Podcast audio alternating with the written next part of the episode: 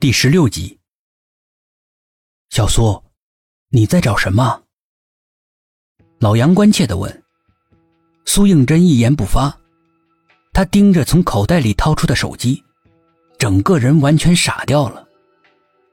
那个手机不就是自己扔掉的吗？为什么还在自己身上？为什么他会完好如初？这是为什么？难道真像董一奇所说？这一切不过是自己的幻觉，但愿是幻觉。苏应真只觉得头痛欲裂。小苏，怎么了？薛品涵看着他摇摇欲坠的样子，很是担心。我昨天明明把手机给扔了，为什么？他的声音抖得太厉害，以至于没有办法把一句话讲完。靠！搞什么嘛？怎么邪门的事儿全让我们给撞上了？董一奇虚张声势的说，想借此赶走心里边越来越浓的恐惧。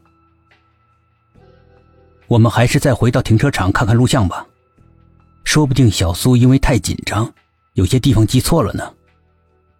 薛品涵带头起身，其他的人尾随其后。记错了吗？再次靠近了环湖大厦的时候，整栋楼已在雨雾中若隐若现，像海市蜃楼一样，给人一种不真实的感觉，又像是蒙着面纱的中东少女，隐藏着无数让人遐想的秘密。对于苏应真而言，烟雨朦胧的大厦里面，似乎正在发生着什么可怕的事情。越靠近，这种感觉越是强烈。暴风雨中，行人稀少，远一点的物体都淹没在瓢泼大雨之中，根本就看不见。四周除了雨声，还是雨声，偶尔有一声惊天动地的雷声在头顶炸响，似乎在收服隐藏在人间的妖怪。如墨般漆黑的天空，一道闪电不时闪过，仿佛一把锋利的刀砍向了人间。刹那间，把大地照得一片狰狞恐怖，让人只想快点逃离。这次老杨没有把车停在外面，而是直接开进了停车场。下了车，人人脸上难看。本来无风的停车场，又无缘无故的刮起了风，阴冷、潮湿，重重的压在他们的脸上，压抑的难受，弄得所有人都不想说话。低头默默的往前走，那神情更像是开什么追悼会，面色沉重，步履艰难。五个人再次来到停车场的监控室，从苏应真进电梯的那一刻起，快到负一层的时候，有一团黑影从监控器闪过，之后，苏应真的脸上出现了两个张开的血掌印。录像继续放着。镜头里，苏应真走出了电梯，用手机照过自己的脸后，变得惶恐不安。他把手机丢得远远的，重重的一摔。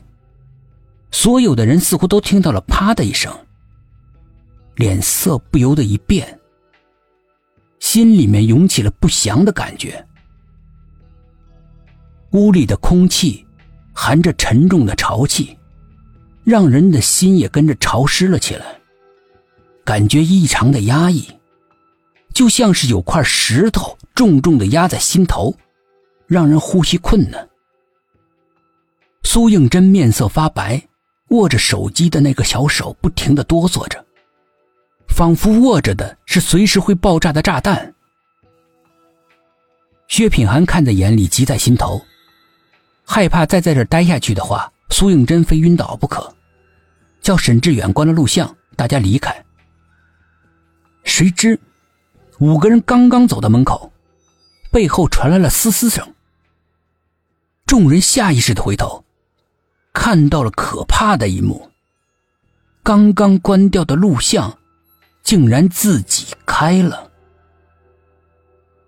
一群人就像是站在冰天雪地里一样，感到寒冷。透彻肌骨的寒冷。